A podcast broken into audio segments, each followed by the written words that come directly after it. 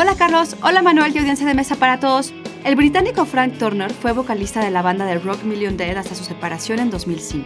Luego se embarcó al mundo como solista con una fusión entre rock y folk, y junto con la banda llamada Sleeping Souls ha recorrido el mundo tocando en cientos de países. Fue justo uno de esos viajes lo que habría de inspirar una de sus canciones más famosas, I Still Believe. Institute. Masterpiece, Your Life. En China, el Partido Comunista no veía con buenos ojos el rock and roll ni a quien lo escuchara. A pesar de ello, los amantes de la música organizaban conciertos ilegales en ciertos barrios del país. Y fue hasta uno de esos conciertos que llegó Frank.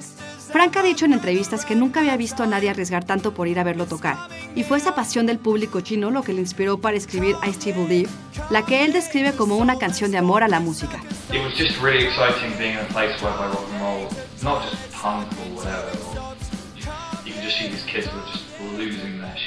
¿Quién lo hubiera pensado?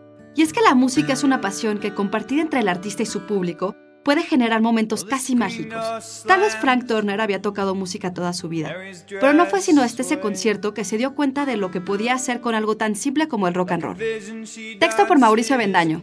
Yo soy Ana Goyenechea y nos escuchamos en la próxima cápsula SAE.